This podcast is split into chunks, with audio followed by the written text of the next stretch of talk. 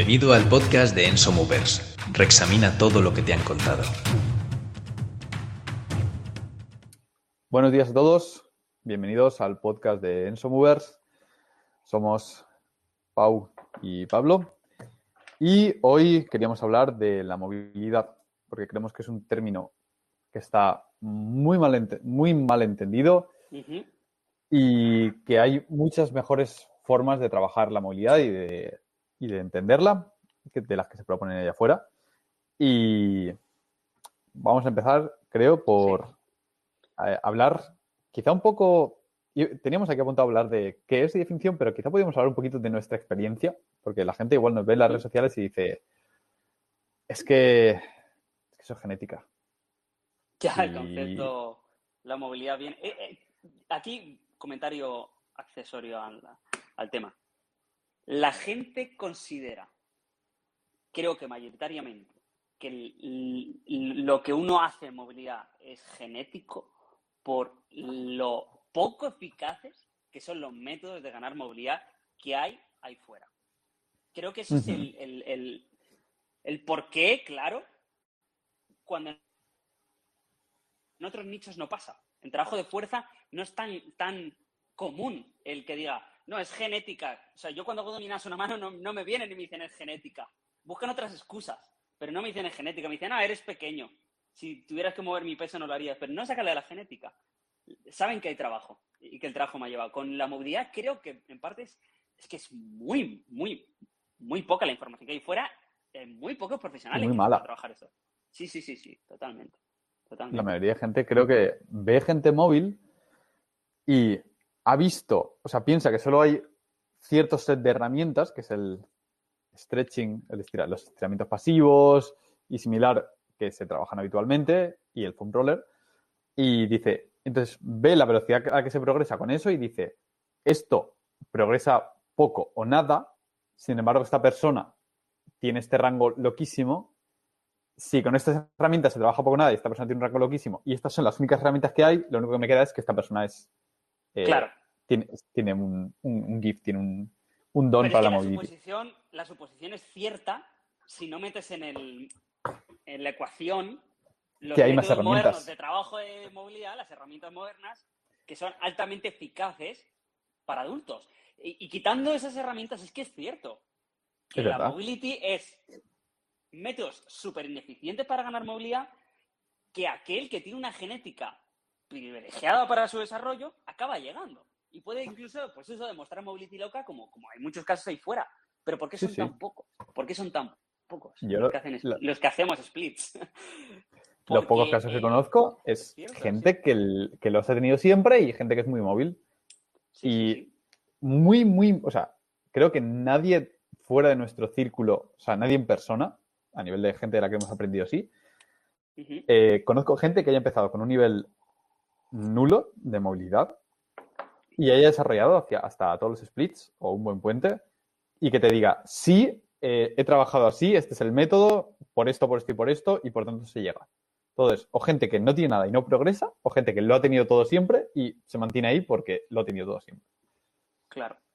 Entonces, creo que ambos empezamos con un bagaje similar. Yo recuerdo sentirme muy poco móvil, de las manos, pues no sé, a mitad de espinillas, los dedos a mitad de espinillas y decir, bueno, esto es lo que hay.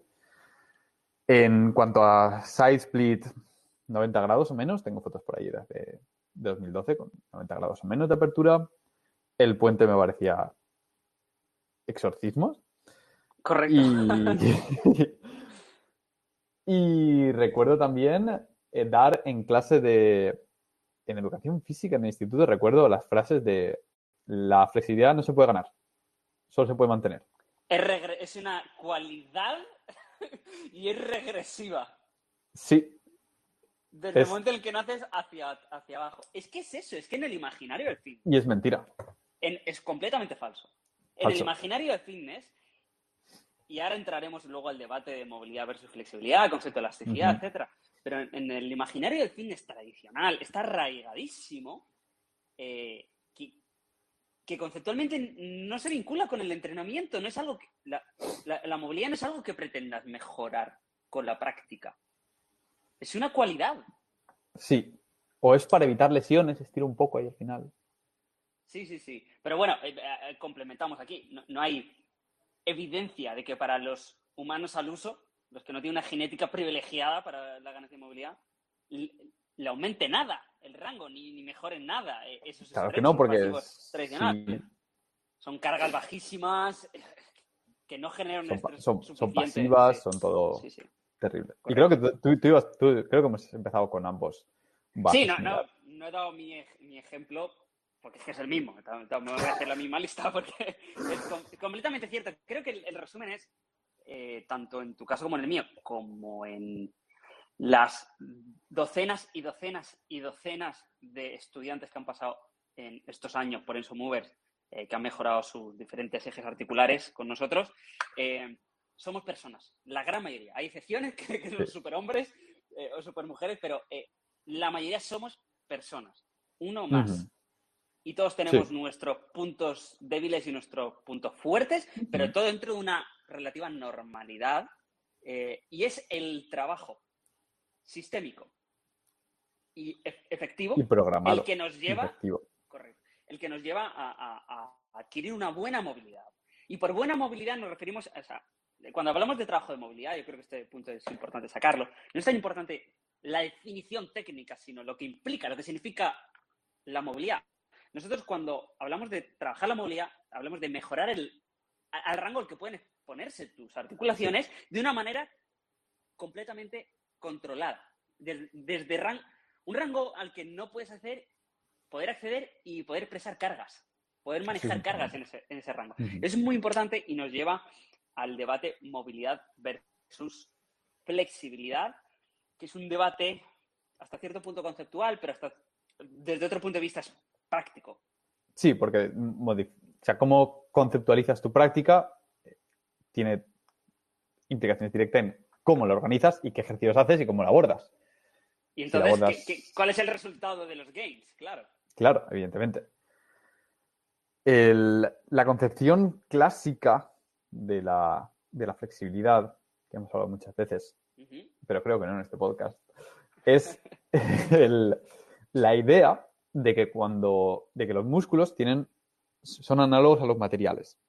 Entonces, un músculo tiene un módulo elástico y tú lo que haces es, cuando tienes que estirar, es literalmente estirar. Es como si cogieras un- la materia. un, sí. un- claro, un, material y, y lo estiras. Y a base de forzar más, lo, lo estiras más y por tanto vas a poder llegar más lejos. El problema es que esto no funciona así. El Sí. problema es que cuando todos los, todos los estudios que se han hecho sobre la fisiología del- de la musculatura muestran que el módulo elástico del músculo no cambia absolutamente nada y que eh, la rigidez viene dada por una contracción muscular, no por un cambio de la longitud de la musculatura. Eso es muy importante que la gente que nos escuche se lo meta en la cabeza. No van a cambiar la longitud de tus músculos. Son La- igual de largos. La materia no, o sea, lo, lo que cambia es la fibra actina-miosina que genera una acción contráctil, pero es mecánica, no es, no es, no es, no forma parte de la propiedad elástica del músculo. La propiedad elástica del músculo es cero. O sea, el músculo es intrínsecamente inelástico y debe ser inelástico para transmitir de manera fidedigna las cargas Es decir, claro. que genera y, que, y, y con las que juega.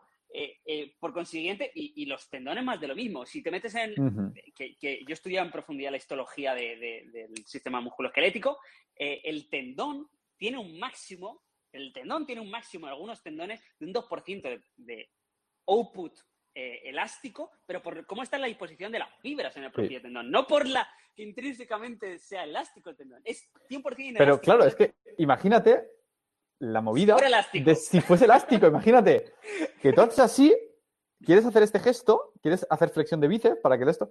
Entonces, el bíceps se contrae, el tendón se alarga, se elonga y luego el brazo se Y luego flexiona. ya viene, claro. Irías a una hiperextensión de codo que luego vendría. Claro, y luego cómo vuelve y la- loco. La, integridad articular y cómo tienes un control fino de, Ni la carga es imposible. Imposible. Imposible. Es, la transmisión de fuerzas es rígida. El concepto clásico de que la flexibilidad es el conjunto de las dos características, uno, movilidad, que tiene un- una articulación fisiológica, más la elasticidad del tejido, que eso es lo que esta gente, pero por esta gente me refiero al fitness en general, a todo Sí. Dios, concibe que es la flexibilidad, eh, esa, esa concepción no se sostiene ante ningún examen, aunque sea superficial del concepto. De hecho, te voy a decir más. Eh, una prueba que puede hacer la gente en su casa sobre el hecho de que la flexibilidad o la movilidad no tiene nada que ver con la longitud de tu musculatura ni con la elasticidad es que si te tomas unas cuantas copas de vino, eres más flexible. Vas a llegar a más rango. Y si anestesias a alguien hasta que pierda la conciencia, también. No puedes entrar a un a full splits porque a veces requiere rotaciones y, y un poquito torsión de, la, de, las cade- pero de la cadera o de la cá- cápsula articular, pero un rango Un cadáver sí, ¿eh? muchísimo Un más grande. cadáver, un cadáver es una locura, el rango al que puede mover la, sus articulaciones. Entonces, Por eso, porque es el control motor, se pierde el tono, se pierde eh, eh, el- el- el- esa... Cuando la gente dice, vamos a poner ejemplo clásico, tengo los isquios cortos, tengo los isquios cuando acortados. la gente dice tengo los isquios acortados, que dice, se refieren conceptualmente a que mi isquio es físicamente corto. y no da, no llega para el rango que le pido de flexión de cadera y me tira porque no llega. Lo que está pasando ahí es que tu isquio involuntariamente, no eres tú contrayéndolo, pero a nivel de control, control motor internamente, el, isquio se está, generando tensión. La musculatura isquiosural está generando tensión para que no entres en más rango. Aposta, para que no pase lo que tú buscas, te, pone la zancadilla aposta. Porque si entras, probablemente romperías algo. Eh, eh, la tensión generalmente se genera con el fin de garantizar, entre comillas, Proteger. todo lo posible, proteger, correcto, garantizar la, la integridad articular, que se llama. Entonces, en el momento en el que tú eh, quieres romper esa ecuación, vas a tener que hacerlo con conciencia. Porque mm, puede generar un marrón. Y aquí viene las- el problema de la, de las implicaciones prácticas del trabajo de flexibilidad.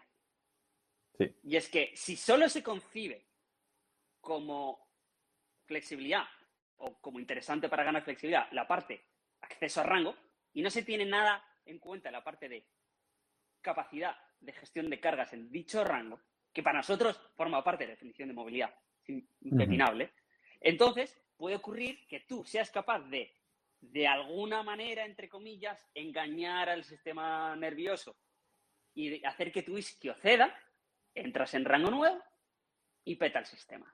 Y viene rotura, aquí, allá, vienen problemas. Es decir, que cuando tú pides entrar en un rango nuevo, en un rango al que no sueles acceder, un rango en el que no tienes control, tu cuerpo dice, ahí no vamos porque no sabemos lo que hay ahí dentro. Y a lo mejor no tenemos capacidad de controlar cosas, entonces mejor no entrar porque si entramos igual nos lesionamos. Entonces, Correcto. la musculatura que está elongada se activa en, un reflejo contráctil y te impide entrar. En el caso de los isquios, te impide bajar más. Pero como decimos, esto se debe a que el sistema nervioso siente que no hay control ni capacidad de gestión de fuerzas en ese rango nuevo. Entonces, si tú la definición de movilidad o de flexibilidad la tienes únicamente como acceso al rango, tu cuerpo va a decir no. Y buena suerte intentando pelear eso. Lo puedes pelear con estiramientos pasivos muy largos, en el cual el sistema nervioso está diciendo no, no, no, no, no, no, no, no, no, no, no, no. Pero si te Sí, tiras inhibes. Mm. 10 minutos haciendo no, no, no, no, al final dice no más flojito y te permite entrar. Pero al día siguiente estás igual, porque al día siguiente vuelve a estar igual de fresco. Entonces, nuestro abordaje a la movilidad consiste en abordar el por qué el sistema nervioso te impide entrar en ese rango, vamos a trabajar en eso y entonces automáticamente el sistema nervioso Correcto. libera nuevo rango. Es decir, vamos a demostrar, vamos a ge- generar y vamos a demostrar al sistema nervioso que tenemos capacidad de gestión de cargas en ese final de rango y entonces tu sistema nervioso dice, si podemos gestionar cosas aquí, te dejo entrar. Y esa creo que es la gran diferencia entre nuestro trabajo de movilidad y el trabajo Sí. O- y el concepto de flexibilidad Sí. visual. Eh, cabría decir que el concepto tradicional de flexibilidad es a todas, todas erróneo en su concepción teórica por la parte elástica, el componente elástico de- del término. Nosotros llamamos, eh, llamamos flexibilidad no a lo que ellos dicen, porque entendemos que no hay un componente elástico. Llamamos flexibilidad a esa intención de acceso a un rango Sí, ya está, sin, sin hablar de, de cargas, sin hablar de cargas. Ni el sistema nervioso, ni nada. El, el, el típico O sea, que voy a es pura estirar. fisiología, ¿no? Es pura fisiología y es, esto es solo el rango que tengo y este es... Eh, correcto, vale. Eh, Podemos hablar, si te parece, de el mobility versus flexibility, movilidad versus flexibilidad empíricamente, a nivel de trabajo. Sí. ¿eh? Creo que A nivel de cómo abordarlos, ¿no? De qué, qué No, no, diferencia tanto, hay. no tanto como abordarlos, eh, ahora nos metemos si quieres con las herramientas. Era sobre todo Vale. eh, para acabar de cerrar toda la parte conceptual Sí, sí, dale. de, de- de este bloque, hablar de los porqués teóricos de trabajo de movilidad y por, los por qué no de trabajo de, de flexibilidad. Vale. Al final el trabajo de flexibilidad acaba sin- acaban siendo cargas. Si quieres estirar, acaban siendo cargas, pero las cargas tienen un contexto de aplicación muy malo.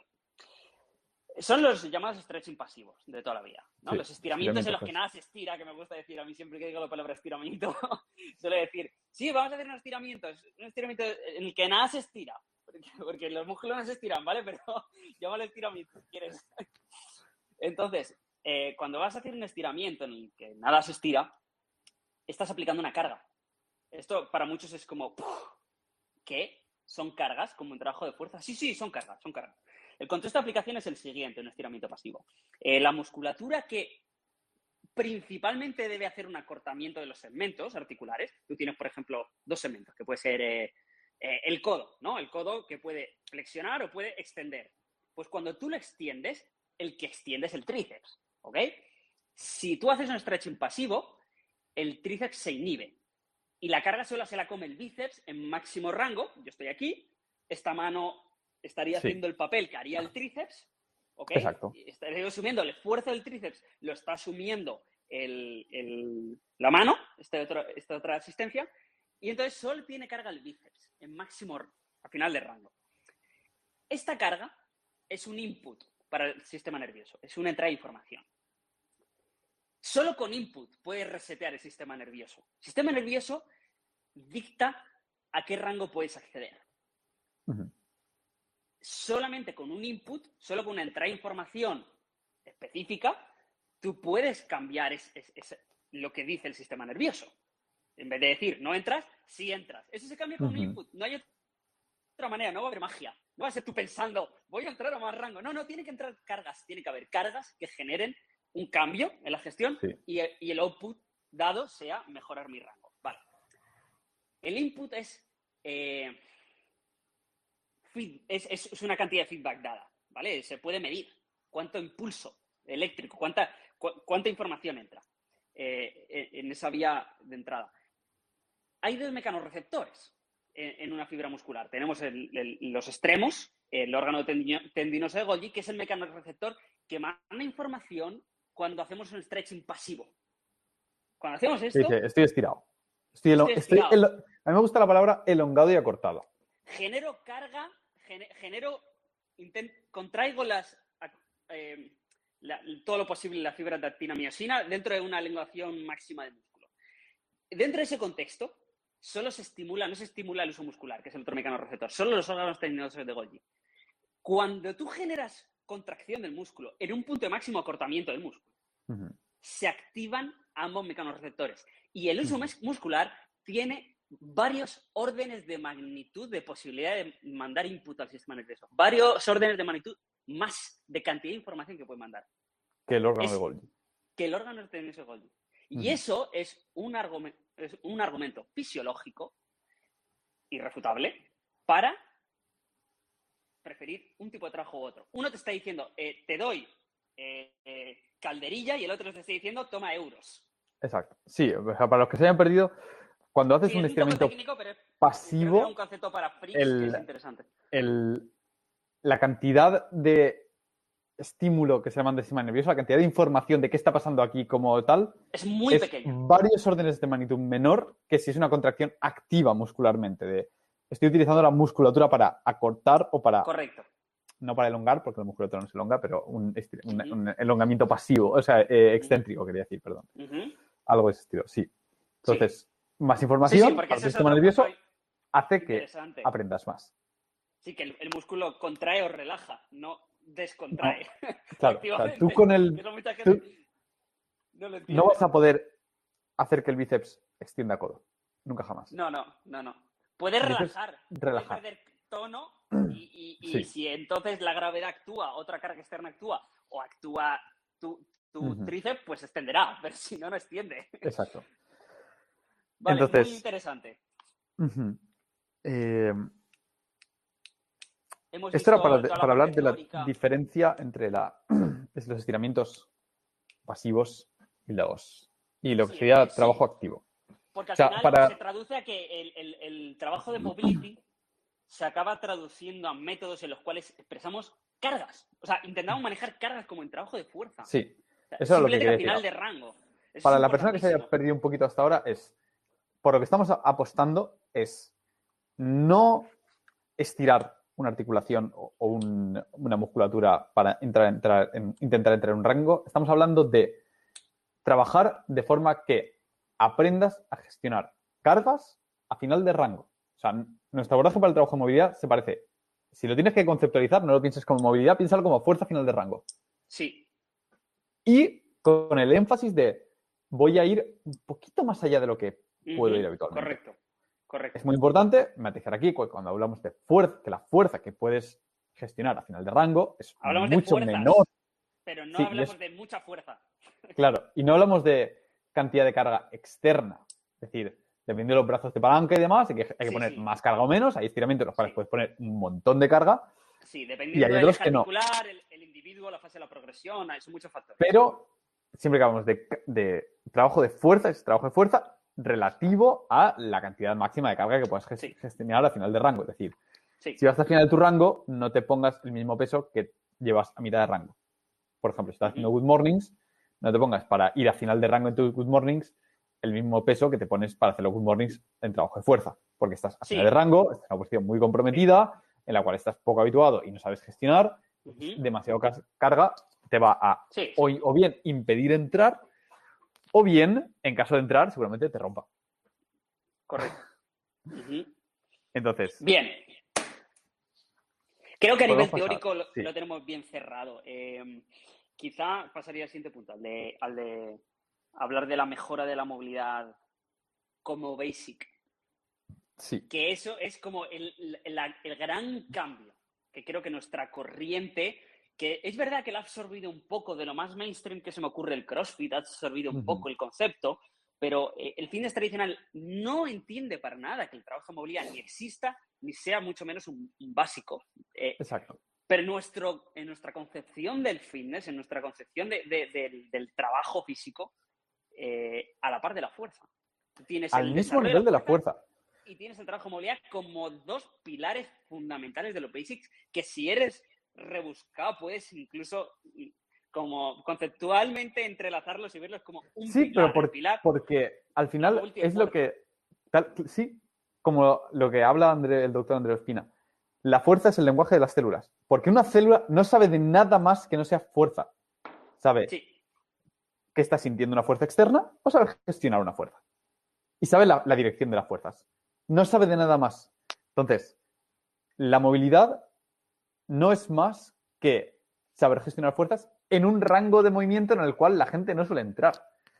correcto. Yo lo pongo de. La, la gente, pues, por ejemplo, alucina cuando puedes hacer eh, gestos de movilidad muy avanzada, como un side split, como un head to toe, en frío. Coges, pam, bajas, un pancake, te pones y bajas en frío. Y dices, ¿cómo puedes hacer eso sin calentar? Y le preguntas, ¿tú calientas cada mañana para llegar con tu brazo a máxima extensión y máxima flexión? ¿Calientas para andar? ¿Cal- ¿Calienta para flexionar o extender la rodilla? ¿A que no? Tu, Claro. tu rodilla está en máxima extensión, está a final de su rango. ¿Por qué en esto deberías calentar y en el otro no? La respuesta es porque tienes control motor y es un rango en el cual estás habituado a entrar, a gestionar cargas y cuando Sí. eso sucede, el concepto de calentamiento no te sirve para nada. Entonces, Es que, es que ese, ese concepto, ese concepto de fuerza, eh, eh, cuando tú tiras 20 kilos de lastre en, eh, en dominadas, calientas haciendo dominadas normales. claro. No calientas haciendo remito. Y cuando haces mm, 120 kilos de sentadilla, o muchos kilos, calientas con kilos, no calientas con Al aire. sentadillas al aire. Ya te pones Claro. 60 kilos de la barra para empezar, Sí, o más. Todo depende de cuánto es tu, tu umbral final, ¿no? Tu capacidad final de gestión de cargas. sí. Y esto pasa exactamente igual con la movilidad. Si tu, ran- si tu rango habitual es este pequeñito y además está comprometido ahí al final, que va justito, va y además justito. Entonces, ¿qué esperas a, a acceder en, tu, di- eh, en, en frío? ¿Qué esperas? Dramático, por supuesto. Claro. Con, con trabajo, eso- es- ese rango no solo aumenta, sino que el, el umbral que hay de cuando la gente... ¿Cuánto es pasivo y cuánto es cuánto es activo? pasivo y cuánto es activo se va cortando. Correcto, Sí. se va cortando. y La idea que es que todos, que el, pasivo y el hay activo sean iguales. Sí. En la mayoría de mis O articulares es, no hay es umbral, mínimo, es un par de grados mínimo, más. Correcto, sí. Como, como se trabaja tanto la fuerza final de rango, llega un momento en que se genera una alta capacidad en todo el ROM y puedes entrar en todo tu ROM generalmente en frío o en caliente. Lo, Sí. lo que no puedes entrar es con la misma carga. Es evidente. Yo, yo te puedo hacer un front split en frío sin ningún problema, un pancake en frío sin ningún problema, pero no me pidas que aguante 20 kilos a final de rango en frío, porque a lo mejor me, me rompo. Claro. Pero si caliento un poquito, pues o, o no me pidas aguantar 40 segundos en la postura, en frío. ¿Sabes? Ujú. Pero en rango aguanto unos segundos, salgo, pero luego en caliente, pues a lo mejor me tiro 10 minutos. Esto era para enfatizar que la musculatura únicamente entiende de fuerzas y el cuerpo Sí. únicamente entiende de fuerzas y la única diferencia entre movilidad y trabajo de fuerza es que la movilidad es trabajo de fuerza en un rango que la gente considera anómalo. Rango en el cual la gente no, sol- no suele ni siquiera acceder y trabajar. Pero Sí. volvemos a la idea conceptual en- porque creo que es muy práctica a la hora de estructurar tu trabajo de, de- de tu práctica. ¿no? Un- un núcleo de movilidad y uno de fuerza. Y creo que es una perspectiva muy potente porque si lo que buscas maximizar, como buscamos maximizar nosotros, tu capacidad de movimiento, son los dos pilares. Uno tienes que tener un rango donde moverte, si no, no existe la posibilidad de crear nada. Y luego tienes que tener fuerza para gestionar cosas en ese rango. Eso es lo que condiciona tu capacidad de movimiento. Y luego, bueno, tienes que tener un patrón motor para saber qué hacer en ese rango, ¿no? Que es la, la parte del aprendizaje de una skill o de una disciplina.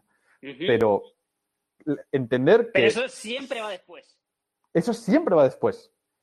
Primero tienes que poder acceder, luego tienes que poder gestionar cosas ahí, Y luego, y luego ya aprendes a hacer cosas raras. Decide qué gestionar, claro. Claro, Luego decides qué gestionar el deporte que te interese, la disciplina que te interese, el patrón de movimiento que te interese, la habilidad que te interese. Puede ser todo lo específico que quieras y, y encontrar cada uno tu práctica. Estamos hablando desde el que solo hace golf o solo hace pádel al mover más loco que lo hace todo. Todo- Todos los espectros caen bajo la misma eh, estructura. Mm, Tienes un cuerpo, primero eres ser humano y como cuerpo eh, estás bajo unas normas como todos nosotros que son la Exacto. física y, y tu biología y esas cosas te condicionan hasta tal punto que para todos es el mismo esquema. Tienes que poder acceder a los rangos, tienes que poder gestionar cargas en esos rangos. Cuanto mejor es el rango dentro de tu límite fisiológico, que siempre es mucho mayor de lo que la gente se espera, sí. eh, cuanto mayor sea el O rango. sea, tu límite fisiológico estamos hablando de que li- literalmente los huesos chocan muchas claro, veces. Hay un, un choque de estructura decir- o hay un ligamento que impide ir más allá, alguna cosa así. Tu codo no vas a extenderlo más de lo que lo puedes extender generalmente. Prácticamente todos los ejes articulares tienen un alto grado de mejora. Pero eh, Sí. volviendo a lo que estoy diciendo, eh, el aumento de mm, rango per se no es interesante. El aumento del mayor rango que puedas acceder con la mayor calidad de gestión de cargas a la que puedas aspirar, eso es el basic para tener una máquina capaz. Y luego Exacto. usa la máquina para cualquier cosa. Y ese, es- ese es nuestro, nuestro enfoque eh, de la práctica física. Nosotros somos mu- muy generalistas en, en nuestro, en nuestra práctica física, somos muy movers, Sí. Pero los basics son basics. Y los Y basics no están limitados por, Los basics. por la biología. Están y por la totalmente evolución. condicionados. Así Es- que, que es- eh, tienes lo que tienes. Y todos tenemos lo mismo, si te interesa ser mejor en lo tuyo, si te interesa ser mejor en general, si te interesa eh, incluso eso, ser mover y poder hacer mil cosas, da igual, vuelve para atrás. Para atrás no, vuelve a lo más básico. Trabajo de movilidad, trabajo de fuerza, completa los básicos. Compagina si puedes con algo más, pero com- completa los básicos. Es un poco darle, darle la vuelta, bueno, iba a decir darle la vuelta a la pirámide. Es que creo que la mayoría de gente ni siquiera tiene una pirámide. Eh, la gente tiene una cosa. Yo es que hago fútbol. Yo es que hago artes marciales. Yo es que Sí. hago CrossFit. Y, y- y hago esa disciplina y luego, a veces, eh, eso es como su base y luego hago algunas cositas para complementar. Entonces, hago algo de trabajo de fuerza, hago algo de trabajo de movilidad, si eso, o de stretching, ya. Otra. Hay, que darle la vuelta. Como dice Ido Portal, eres eh, primero un Homo sapiens, eres un ser humano con todo lo que eso implica desde un montón de aspect- aspectos. Luego eres un, ¿cómo lo llama él? Homo movis o algo así. O sea, Sí, algo luego eres capaz de moverte. Entonces, y con capaz de moverte me refiero a, es complicado, entonces estos, si no, la gente no tiene los conceptos que acudan a un profesional, es, deberías conocer todas tus articulaciones mayores y saber cuál es el rango que humanamente pueden alcanzar. Es decir, ¿para qué están hechas? Tienen, esta tienen una forma porque están hechas para cumplir una función. Entonces, viendo la forma, puedes decir, ¿qué función tiene esto? Esto está hecho para actuar de qué forma. Y dale eso. Dale, esto está hecho para gestionar formas, para gestionar fuerzas de esta, en esta dirección. Y una vez que todas tus articulaciones están felices, están móviles, se mueven en todo su rango, tienen control, no hay, no hay molestia, la cápsula articular está funcionando como debe. Sobre esa base que ya has creado, entonces haces una práctica especialista de yo es que cómo que hago moverte. BJJ, yo es que hago CrossFit, yo hago tal. Pero tienes que tener el- la práctica física de movilidad y de fuerza va antes, porque es como el trabajo que te va a permitir hacer todo lo demás. Mm. Ojo, que no es un must, no es un debes en cuanto a que sea físicamente imposible. Me explico. Sí, pero estás eligiendo tener una mala máquina y que te lastre. Lo estás eligiendo. O si no lo eliges, es lo que va a pasar, asúmelo. Lo, elijas o- lo, lo decidas o no, es lo que va a pasar. Si no te ocupas de lo, de lo que va antes, de, de la parte humano, de, de la parte fuerza y movilidad, si no te ocupas de eso, te va a lastrar lo que viene después.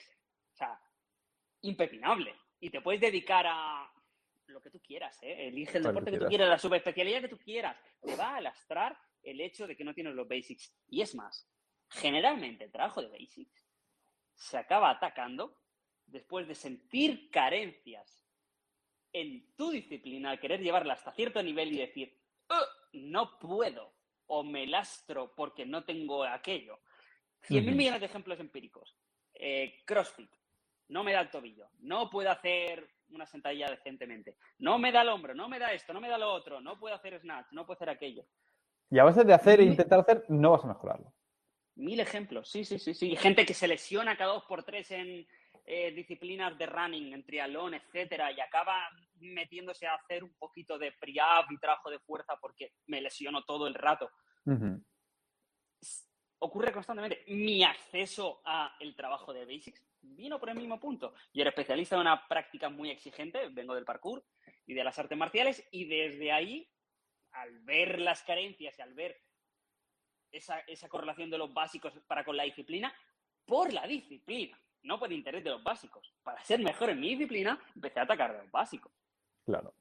Y acabé quedándome con los básicos y dejando la disciplina porque es mucho más rico en sí mismo como cosa. Pero eso es una decisión luego ya personal de cada uno. Yo es que me gusta quedarme con las cosas que me den más valor por unidad de esfuerzo. Exacto. Y esos son los básicos sin ningún debate. Sin ningún debate. Es que ningún- lo que la gente tiene que entender es que una articulación, y esto es indiscutible en, en el ámbito de la, de la fisiología y de la fisioterapia y demás, una articulación es feliz, una articulación está sana cuando es capaz de moverse y gestionar cargas en todo su rango de movimiento. Correcto.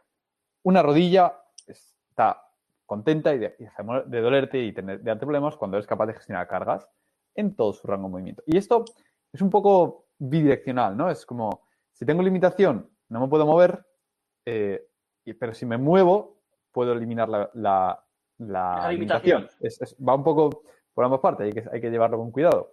Pero Sí. hay que entender que tu cuerpo tiene unas necesidades y las lesiones y tiene un, una- un umbral de carga. las, las lesiones suceden cuando la carga externa que sucede sobrepasa el. O la carga interna también puedes gestionar, sobrepasa Sí, el umbral. Sí. Entonces, el umbral viene determinado por la capacidad de gestión de fuerzas, que es por la fuerza y por el rango. Es decir, si tú das un chute en fútbol y te llevas la, pierna hasta el otro hombro y no tienes capacidad para llegar ahí, estás llevando la pierna con inercia hasta un rango en el que no tienes control, vas a romper isquio. Si tú tienes ese rango bajo control, puede llegar ahí con la misma carga, la misma inercia y no pasa absolutamente nada. Correcto. Entonces, es además, el hecho de, de trabajar la movilidad de esta forma es un seguro articular, un seguro de salud articular. Es un voy a invertir en no lesionarme en el futuro, porque no solamente estás llegando a nuevo rango, estás ge- generando capacidad de gestión de cargas en ese rango. Vale, Cualquier lesión va a ser menor. vale, Pau, me has convencido. Venga, ahora explícame cómo trabajamos eso. ¿Cómo lo hacemos? Como decíamos, el trabajo principal va a ser trabajo de fuerza a final de rango. Y por tanto, prácticamente todas las herramientas que la gente pueda conocer a base de trabajo, en, la, idea del trabajo de fuerza, aplican. Es decir, tienes trabajo, en, pri- en primer lugar, concéntrico, excéntrico isométrico. Puedes utilizar todas esas herramientas para llegar al final del rango. Eh, es especialmente útil el excéntrico y el isométrico, porque dado que queremos eh, atacar un rango muy concreto, que es el final del rango, suelen ser herramientas muy buenas el excéntrico para llegar un poquito más allá de lo, de lo que puedes y el isométrico para poner un poquito más de énfasis ahí. Sí. Pero estamos hablando de los mismos, el mismo tipo de ejercicios, solo que puedes hacer como fuerza, por ejemplo, el trabajo de isquio, trabajo de good mornings, pero en lugar de buscar llegar a máxima fuerza, vamos a intentar mantenernos en, un- en unas cargas que nos permite llegar al final del rango con un peso que nos permita que sea un poquito demandante al final del rango, es decir, que nos lleve un poquito más allá de lo que podemos eh, Sí. llevar habitualmente, pero que no sea demasiado. Es decir, que sea, por ejemplo, nosotros trabajamos con, empezamos la gente con 8 kilos de, de Good Mornings para cuando trabajamos en movilidad. Eh, eh, mati- matiz, matiz, eh, entre comillas aquí. Eso es una carga que se le pone general, es lo que generalmente suele hacer. Hay veces que cero kilos, ¿eh? Hay de veces que cero, sí, sí, sí. Cada Generalmente, persona necesite, pero sí. Lo normal es que cualquiera pueda asumir unos 8, unos 8 kilos de carga. Eso Sí. es lo que hemos visto. entre 0 y 20-25 kilos suele ser ya bastante. Si puedes llegar a final de rango con 25 kilos, y eso es cuando llevas muchos meses trabajando con esto, ya generalmente es- se nota bastante pesado a final de rango. Y abordarlo con protocolos muy eh, típicos de, de trabajo de fuerza, con un pequeño tweak, que suele ser de 3 a 5 sets, de unas 5 a 10 repeticiones, más o menos, y generalmente con una pausa al final del rango. Sí. Y no, no- no son pausas isométricas tal, tal cual se suelen conocer en el trabajo de fuerza, que es querer mantener la posición, sino lo que tú Ujú. apuntabas antes, ¿verdad? El intención de ir un poquito más allá. Esas pausas Sí. isométricas son a final de rango. No sería un isométrico conceptualmente para mí porque es que estoy a final de rango, no paro porque quiero Claro. parar. Voy, paro porque he llegado al final de mi, de- del camino, de mi camino en, este, en esta red. Intento llegar un poquito más allá durante un tiempo dado. Sí. Eso sería. Por ejemplo, si estás, si estás con los Good Mornings, haces 8 reps y en la última rep llegas abajo del todo, te paras e intentas apretar para acompañar el peso un poquito más allá. Aprietas activamente el abdominal, los flexores de la cadera, Ujú. para intentar Sí. forzar un poquito más allá, de forma que estás haciendo un trabajo Sí. activo, tanto de la musculatura acortada como de, de la elongada. Y el rol del peso es llevarte un poquito más allá de lo que podrías llevar, llegar Sí. normalmente. Esto hila muy bien lo que estás diciendo con eh, lo que quería comentar yo sobre frecuencia, volumen e intensidad, cómo se correlacionan a la hora de establecer un protocolo de trabajo de movilidad, que realmente es muy parecido a cómo se correlacionan para trabajar fuerza, pero al final, eh, porque obedece bajo la, a, a la misma ley de, de la física, ¿no? Y, y de la Porque el fisiología. solo sabe hacer lo que sabe hacer. Correcto. Solo que a final No de rango, cosa, pues no sabe hacerlo peor. Es, lo mismo, es que es verdad. Eh, Sí. los- exacto, sabe hacerlo peor y generalmente entonces el, el- peso expresado suele ser un número más bajito, pero es lo mismo, el mismo, mismos protocolos. Vale, pues quería comentarlo porque lo que tú has comentado serían las características de un protocolo de lo que llamamos alta intensidad. No sería alta intensidad entendido en términos de fuerza, porque muchas veces se puede ir a uno, dos, tres repes, y no es el ratio de intensidad al que suele ser interesante ir en, mo- en- en movilidad, no, se- no suele ser interesante ir a una intensidad, pues eso, inferior a lo que has dicho, entre 5 y 10 repes menos, no es interesante. Porque la Eh, idea es, eh, es para, que, para que la gente lo escuche, es que, que no Eh, proteja que el- demasiado el acceso. claro, y que el sistema nervioso tenga muchas reps para repetir el entro Sí, aquí y estoy seguro, entro aquí y estoy Sí. seguro, repetir, repetir, Sí. repetir, repetir. Menos volumen no suele ser interesante, No. entonces eso condiciona la intensidad. Eh, y, y ahí va esa correlación de, de volumen intensi- eh, volumen intensidad. Si aumentaras el le- disminuir la intensidad, podrías aumentar el volumen. Y la frecuencia. En ciertos ejes articulares, la suele ser más interesante unos protocolos u otros. Pero es que esto es Mm. muy subjetivo porque también depende en qué fase de la progresión de una persona y también Sí. depende de la persona per se. Hay gente que funciona muy bien con protocolos de alta intensidad en trabajo de movilidad. Hay gente que Sí. funciona regular y tiene que ir con protocolos más seguros, entre comillas, con menos intensidad. Eh, y, y- y es lo que hay. Es verdad que quien funciona bien con protocolos de alta intensidad suele ganar antes el rango Sí. suele ganar antes el rango. Pero hay gente que no funciona bien, tiene los umbrales de, de tolerancia muy estrechos y cuando expresas cargas intermedias o relativamente altas, petan. Y Pero también entonces- la- la- la- mucha gente que, que tiende a apretar, a veces es gente que no sabe tampoco relajar y pueden ser muy rígidos, digámoslo así, y, y a- aunque aprietan al final de rango, también hay gente que le cuesta mucho ganar. Sí, es es sí, muy individual. Es muy individual, por- porque te decía también, son, son fases de la progresión. A lo mejor esos individuos deben empezar con unos meses de trabajo a muy baja intensidad, una alta frecuencia, un protocolo diario, porque es lo que decía, cuanta más frecuencia le, le metas, menos intensidad le metes en los ejercicios, Claro. favorece más la recuperación y al final acabas generando una cantidad de estrés, intentas más o menos similar, Ujú. y, y juegas con estas variables, una sube, otra baja, eh, y suele ser interesante para empezar un eje articular cualquiera que sea nuevo, eh, protocolos de baja intensidad y mayor frecuencia, y Sí. tender a medida que vas ganando expertise, a medida que vas aprendiendo lo que estás haciendo, las, las sensaciones mejoran, tu calidad de gestión de cargas mejora, ir bajando la frecuencia, ir bajando eh, el volumen también e ir subiendo la intensidad. Y, y subir ahí una intensidad decente, interesante. Al final hay que querer ser ¿Qué? capaz de gestionar cargas realmente cuando... Sí, sí, que, que estés trabajando fuerza a final de rango. Sí, sí, sí. Eh, eh, la gente, bueno, muchos que verán esto, oirán esto, verán esto, estudiantes o estudiantes de Sumovers, lo sentirán o recordarán sus sets de trabajo de movilidad con nosotros porque eh, son sufridos. Eso No es era lo que les iba a relajarse en decir. stretching. Es Son sufridos. lo, Los entrenos más desagradables que recuerdo son de movilidad, no son de fuerza. bueno, yo tengo ahí una tirria con las sentadillas. Bueno, eh, se pueden poner a la par, pero vamos a... Pero a sí, decirlo Claro, lo- los lo- head los- toe o el trabajo de, de Uf. punta final de rango con alta intensidad. Esas cosas. muy duro. O sea, muy cuesta arriba. Sí, muy duro. estamos hablando que el- este tipo de trabajo es la antítesis a me pongo y estiro y relajo.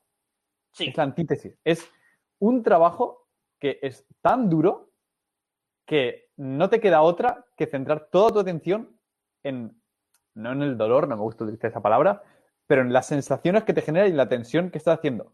Es decir, una vez que estás en el set, no existe la posibilidad de miro el teléfono mientras tanto, como la gente hace a la hora de estirar. No existe la No, posibilidad no, no. de te respondo a una, a una conversación y mantenemos. Nada.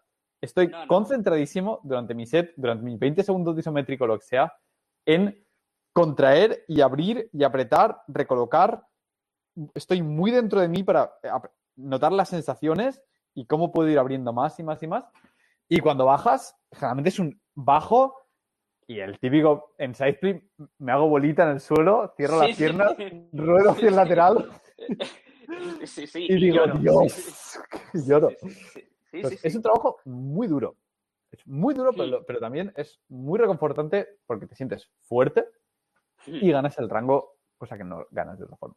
Correcto. Eh, podemos hablar de expectativas con el trabajo en movilidad. Eh. Muchas veces ahí fuera la gente dice, piensa, creo, creo que, creo que la gente piensa, yo no lo pienso, pero la gente creo que piensa, eh, es que eso que tengo que centrar toda mi práctica ahí, me voy a tirar un montón de años para ser flexible. ¿no? Con los errores de concepto, ya dándole una vuelta. Y, y creo que, que, le viene a muchas, muchas veces viene a la gente saber realmente los costes y las expectativas Sí. del trabajo de movilidad. Para la gente que nos escuche, con dos o tres años de práctica intensa de movilidad, no que toda tu práctica sea de movilidad, pero que lo tienes como uno de los dos pilares principales de tu programa, Sí, en dos o tres Sí. años tienes toda la movilidad que te puede hacer- hacer falta en tu vida. Es decir, estamos hablando de ser Sí. palo a full front split, prácticamente full side split, pancake, bridge. Eh, Sí, en, en, en ese periodo de tiempo yo creo que es si lo priorizas. Como Si fue lo en mi caso sí, sí, particular o en mi caso también. Si lo priorizas, Pero- estamos hablando de a lo mejor estar con dos o tres ejes articulares simultáneamente en tu sí, programa. sí, sí. eh, cada uno a un frecuencia 2 o frecuencia 3, Sí. si son de alta intensidad, como hablamos, pueden ser a más frecuencia, menos intensidad, también llevarían menos tiempo al día, pero algo así. ¿Y eso cuántas horas serían a la semana? Eh, por hacerte una idea. cada, cada sesión le echas una media hora. Sí, media hora, tres cuartos, eh, tres sesiones, dos ejes articulares, dos, tres sesiones, dos ejes articulares, de dos a cuatro horas semanales de trabajo de movilidad. Sí. Durante de dos a cuatro años. Que no estamos hablando de, de estirar todos los días una hora tampoco. ¿eh? Suele No. ser, además, su- suelen ser protocolos ser- más similares a un protocolo de fuerza de lo haces un día, mueres de agujeras durante dos días, lo haces otro día. Sí, eh, Y así. Es- es- es- no tiene eso de estiras un poco cada día, es No, una basura y no funciona para nada. No, no. Pero para que la gente tenga un, un referente, o sea, esto, la gente que trabaja con nosotros, que llega a nosotros, la gente generalmente que llega con unas... El primer eje es que solemos trabajar la flexión de cadera, que es el más terrible, es decirle, hey, tienes isquios y hacen esta función. Gente que suele venir con a media tibia o a lo mejor rozando el suelo o algo así, Con las sufriendo. yemitas, sí, sí. Sí. Entre tres y seis meses están con la palma en suelo, totalmente cómodos, en Ujú. frío generalmente, y sí he tenido un avance relativamente rápido con un Con déficit, de sí, sí. cuatro o cinco dedos, Sí, sí, perfecto. fácilmente, También hay, en hay tres seis meses. individuos que tienen en ciertos ejes o en general más dificultades para movilidad. Sí, hay genotipos que lo tienen más complicado y esa gente pues tiene que esperar otros ritmos, pero eso es como todo, pasa también con el trabajo de fuerza, hay genotipos favorables genotipos desfavorables, y, pero estamos hablando de medias. Sí, de, de promedio eso es lo que, lo que promedio, más hemos No, visto. que- elite, no el- lo peor genéticamente, el promedio suele tener esos, esos, esos tiempos. Sí, pero como dices, eso pasa en otros ámbitos. Eh, a mí el front lever me vino prácticamente gratis. Sí. Eh, en la planche puedo llevar trabajándola siete años para ocho años para una escala de planche decente y en tu caso ha sido totalmente al contrario. Correcto. Entonces- Meses de trabajo para tener el plan eh, al que tú... Exacto. Entonces, no en esto hay mucha individualización, pero en nuestra experiencia, con un buen programa de movilidad, en tres, seis meses, si, si lo llevas Sí. bien, llegas con déficit, Y- cuatro o cinco dedos de déficit. ahora- al- con cuatro o cinco dedos de palmas al suelo, estamos hablando. No de tocar sí. con los deditos, de palmas al suelo. Es decir, estoy Sí, más allá tocando. del suelo. Sí, sí. Sí, sí, sí, sí. Y comentario, comentario para... Pero porque es una cualidad regresiva, ¿eh? que si no, vamos. comentario alentador para los, los que Palos, para genéticamente los son palos. desfavorables. Para los bichos palo, versión terrible. Eh, comentarios alentadores. Vas a mejorar. Sí, sí o sí, no al ratio y no a los niveles máximos de alguien intermedio o con genética privilegiada, pero vas a mejorar. Y dado que estás en la mierda, dicho mal y pronto, lo siento, pero es real, porque generalmente es gente con imposibilidad incluso de llegar a una media sentadilla, eh, que el palmas al suelo no le llega ni a la rodilla. En fin, de pasar de un palmas al suelo a la rodilla a un palmas al suelo completo al suelo, a lo mejor no llegas a déficit, a lo mejor no tienes un full split, pero vas a tener garantizado puedes aspirar a un ratio de movilidad muy por encima de la media de humanos. Pasar de estoy en el, el- el último escalón de la movilidad que me repercute negativamente incluso para mi día a día, que hay muchos casos que así, a pasar a tener una movilidad por encima de la media de cara a cualquier disciplina o cosa que quiera Sí. pueda hacer. Eso es 100% posible. Y tampoco unos umbrales de tiempo loquísimos. A lo mejor no. estamos hablando de que se duplican para tener un buen resultado, como mucho. Sí, sí, sí. Y hablando de herramientas, Pablo. ¿Qué me dices de los foam rollers? Oh, bueno, estamos. Spoiler alert. Eh, queremos preparar una serie de memes para Instagram sobre los foam rollers y el trabajo de movilidad. A ver, eh, el foam roller es una herramienta que se ha puesto muy de moda. Entiendo que a raíz de toda esta corriente de trabajo miofacial y tal. Eh, aún no estoy esperando el paper que diga que tiene resultados cuantificables, medibles, para el trabajo relativo a, la movilidad. Eh, bueno, hay, un paper por ahí, por ahí midiendo la cuánta fuerza necesitas para crear una deformación en el tejido de fascia. No recuerdo cuantísimos kilonewtons eran. Eh, que romper la fascia, claro. Que romper la fascia, básicamente. Si la gente piensa que rodando algo sobre la piel vas a generar en fuerza tangencial como mucho algo ligeramente similar a los decenas de kilonewtons necesarios para romper la fascia. es que lo has dicho tú antes. Yo te puedo hablar lo que tú quieras de fan roller, mira, eh, pero ya lo has dicho tú. Las células solo tienen un lenguaje. Fuerzas. Vamos a hablar de fuerzas. En todo caso, me tendrás que decir que al aplicar presión con el foam roller, estás transmitiendo fuerzas. ¿Pero qué fuerzas estás transmitiendo? Las fuerzas no se transmiten así en, un eje articular. No se transmiten aplicándole un peso al, músculo. le tienes que aplicar una resistencia a la palanca. Tienes que pensar en ejes articulares y le tienes que aplicar una resistencia a la palanca. Y entonces se generan cargas-respuesta en los músculos. Y entonces cuando, se genera un input al sistema nervioso, pero el input no viene por, presión al músculo, ese no, no es la manera de generar ese input y que tu músculo aprenda. Es decir, tu cuerpo no tiene ningún sistema para recabar información frente a la presión de un músculo. La piel, a lo mejor tiene... Mecanismos de dolor intrínsecos al músculo, es decir, esto no mola. pero, entiendo que los mecanismos, eso no lo he estudiado, pero asumo que eh, la ciencia tendrá poco que decir sobre la relación de los eh, receptores de presión en piel y los gains en tejido muscular. Lo dudo. Lo, lo dudo completamente. Si ya te estoy diciendo que cuando aplico cargas a la musculatura con el idioma que entiende el músculo, los sistemas poco eficientes tienen pocos resultados, cuando hablamos de sistemas externos que puedan incidir mm, de alguna manera mística porque no entendemos los procesos, es, que, es que esto es absurdo. No hay por dónde cogerlo. Y además a mí me gusta decir siempre una, una cosa que es, háblame de gains háblame de gains. Porque si yo te hablo de trabajo de movilidad, te voy a hablar de gains. Te voy a decir que, ¿qué tienes que hacer para tener qué resultado? Y aquí están los grados de movilidad que te vas a llevar por el camino después de dos meses de meter esta progresión. Cuando tú coges un foam roller y quieres mejorar tu movilidad con foam roller, háblame de gains. Es que si los hubiera, me callo. Me da igual que no tengamos una explicación conceptual Teórica, claro. sobre cómo funciona. Es que todo eso me importa si primero hablamos de games. Pero es que no veo los games y no veo la aplicación teórica. ¿Cómo lo cojo? ¿Cómo cojo el foam roller? Únicamente que también hay que decir, no es que el foam roller sea malo, es que no hace lo que la gente piensa que hace. Sí. Es decir, y no sirve para que la gente lo quiera utilizar. Es como si utilizas una sartén para escribir. No, es un feedback. No está hecho para eso. Claro, es un sí, eh, un feedback kinestésico que da gusto, eh, puede ayudar a, relajar el sistema nervioso, puede ayudar a, notar esa musculatura, puede...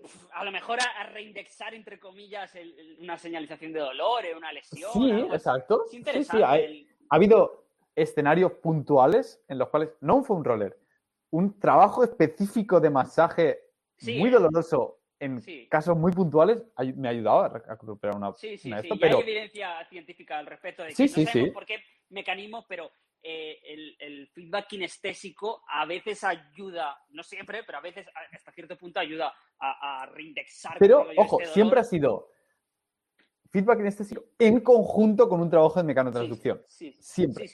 Debe ocurrir.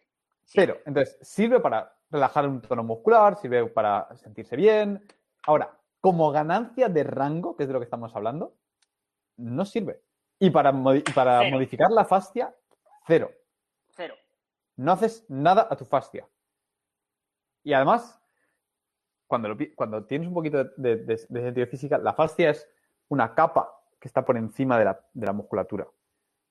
Es una capa, si tú la aprietas, no hace nada. Es como si tú coges una hoja de papel y la aprietas. No hace nada, porque la No, hoja no, de papel no. le da igual. Como No, mucho porque tendrías que trabajar. tienes que entender la configuración de la fascia. La fascia eh, es un conjunto de, de- de fibras, que pasa como los, los tendones, que mayormente son fibras colágeno. Y tiene una disposición de fibras concretas para Exacto. transmitir fidedignamente las fuerzas una Exacto. concreta. Por lo tanto, la Como carga, mucho, en caso de que llegue, tiene que trabajo de talla tendrías que hacer para, para, para hacerle algo. La carga tiene que llegar en, en la dirección para la que están diseñadas para asumir cargas. Y están diseñadas para asumir de manera fidedigna, como el tendón, la carga en cierta Sí. dirección. En esa dirección tienen que asumir la carga. ¿Y cuál es esa dirección, amigos? Pues la dirección De las fibras musculares. Correcto. Entonces lo tiene que hacer la fibra muscular. ¿Cómo? Con un input que le generes tú con una carga en esa palanca. Es que necesitas al final, es, todo tiende al mismo punto.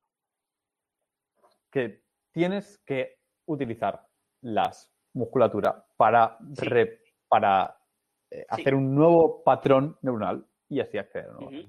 Entonces, por favor, si estás escuchando esto y vas a cualquier sitio y dices, bola de movilidad, foam roller para trabajar movilidad, Bolita, una goma aquí, un poco de activación allá. Mira, con el tema de la activación, eh, los ejercicios de activación son interesantes. sí, Tienen su espacio. sí, Sí. definitivamente. Y espérate, pon un punto y aparte aquí, mayúsculo. Porque ya está. O sea, no es magia. Y no es la herramienta que te va a llevar a optimizar drásticamente tu movilidad. A no ser que tengas un contexto súper específico y a ti, en ese contexto, solo te haga falta mejorar un poquito la activación de, de- de- Pero aún así hay herramientas mucho mejores, como el Sí. trabajar con objetivos, con feedback kinestésico de que te digo, ponerte un bloque de yoga entre el muslo y el abdomen y decir, vale, aprieta el bloque de yoga. Y Sí, eso, eso te va a dar mucho mejor feedback a nivel de activación. Te va a enseñar que tienes que apretar el abdomen y el flexor de la cadera mucho más de lo que va a hacer el foam roller. Sí, que al final un, ejercicio de activación de estos que hacen en estas corrientes nuevas de abordar estas historias, un ejercicio de activación es aplico carga a un escenario bien hecho, es decir, tarjeteo donde no soy capaz, eh, aplico cargas concéntricamente, isométricamente, ahí al final intento generar activaciones para que el sistema nervioso aprenda un poco a gestionar cargas ahí, pero estamos hablando de que no sabe mm, casi nada en esa zona eh, gestionar cargas y estás aplicando cargas muy bajitas. Y eso lo llaman ejercicios de activación. Vale, ok, pero es que es exactamente lo mismo, pero en una escala más pequeñita. Lo mismo de lo que nosotros estamos hablando a la hora de trabajar movilidad, pero con un espacio muy pequeñito. Entonces, podría decir que la gente que de la escuela foam roller desde la escuela de activación con gomitas, historias y tal, se tiran horas activando y estás perdiendo el tiempo. O sea, la activación es, es- esa activación es como un warm-up para el trabajo de verdad, o, o en un contexto dado puede ser la fase inicial de una progresión, pero si quieres mejorar tu movilidad, y estamos hablando de eso en este podcast, evidentemente, si hay otros propósitos, ok, para trabajo de fuerza, lo que sea, pero si quieres mejorar tu movilidad, empieza la progresión por ahí, pero tiende a aumentar la carga, tiende a Claro. el- Y sí que es cierto que tienes que aprender a activar las cosas, pero el foam roller no es la forma. No, no, no. Y activar las cosas es el principio del camino. Solo es el Exacto. principio del Y, y- y viene más por una activación neuronal consciente de decir. Vale, aprieta aquí, aprieta aquí, relaja aquí. De un- aprieta en un rango conocido. Ve desplazándote poquito a poco a un rango desconocido. Uy, aquí Sí. llegan los calambres. Eh, eso es que estamos Claro, por buen camino. Y, las activaciones cambian a medida que va mejorando, Sí. cambiando tu calidad de gestión de cargas o tu rango en un eje articular. Tú estás en un pancake y bajas hasta cierto punto, tienes X calidad de gestión de cargas y te tira de, digamos, de gemelo detrás de la rodilla a muerte. Eh, pasa un mes de trabajo, ganas 3 grados y solo te tira aductor. Pasa un mes, ganas 4 o 5 grados más y ahora solo te tira de glúteo como el infierno o te tira de lumbar y va progresando. Los feelings y las sensaciones van cambiando. Hay mucho senso, muchos estudiantes que a medida que han trabajado su primero o segundo eje articular con nosotros, se dan cuenta de esto y me lo comentan como sorprendidos. Hostia, fíjate cómo eh, sentía esto y ahora siento esto otro. ¿Estará bien? ¿Es lo normal? Sí, es lo normal. Sí, aprendes. Aprendes a activar aquí, a relajar allá.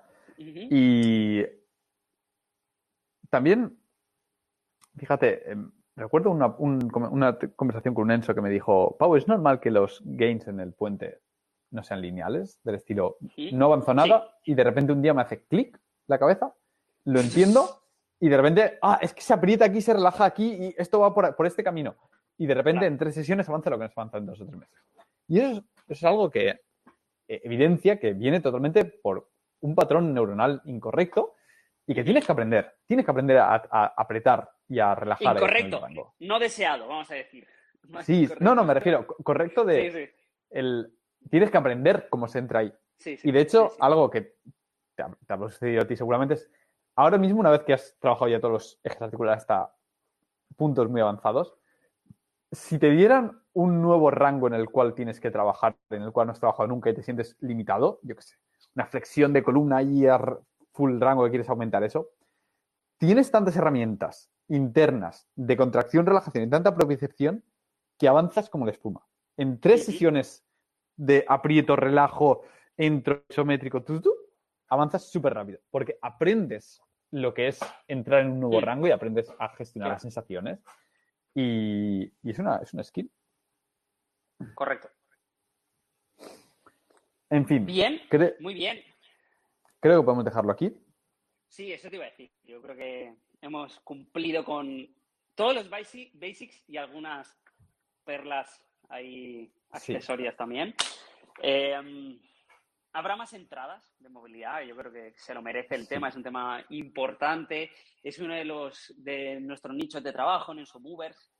Es verdad que somos muy generalistas, pero es verdad que, como hemos dejado claro en el podcast, es un basic muy importante y nuestros estudiantes lo valoran. La mayoría de gente nos llega ya sesgada eh, con, con el tema, ya entendiendo que es importante y viendo el valor que nosotros damos en, en el trabajo de movilidad. Y, Sí. y es verdad que es uno de nuestros nichos y eso nos, da, pues, nos ha dado la, la ventaja ¿no? de, de muchos años trabajando con, con muchos clientes, eh, desarrollando y refinando estos protocolos y estos, estos conceptos. Y, y bueno, creo que es valioso compartirlo ahí fuera, que la gente, pues eso, pueda, pueda, pueda aprenderlo, en nuestro punto de Sí. vista, y, y ayudar a- al Así fitness que- a cambiar, a ver si...